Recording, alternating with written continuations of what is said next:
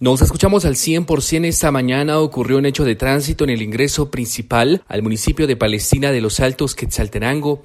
Un camión que transporta bebidas volcó en el punto.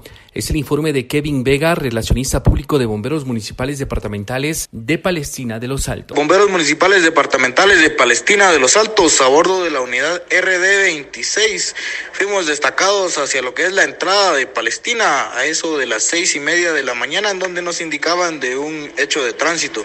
Al llegar al lugar se encontró un vehículo pesado, un vehículo tipo camión que había volcado sobre la cinta asfáltica, exactamente a la altura del kilómetro 230 de la ruta nacional número uno. Curiosos en el lugar indicaban que el percance se dio por fallas en el sistema de frenos. El piloto, quien se negó a brindar sus datos, únicamente presentaba laceraciones en miembros superiores y asimismo se negó al traslado hacia un centro asistencial. Es el informe de Kevin Vega de Bomberos Municipales Departamentales de Palestina de los Altos.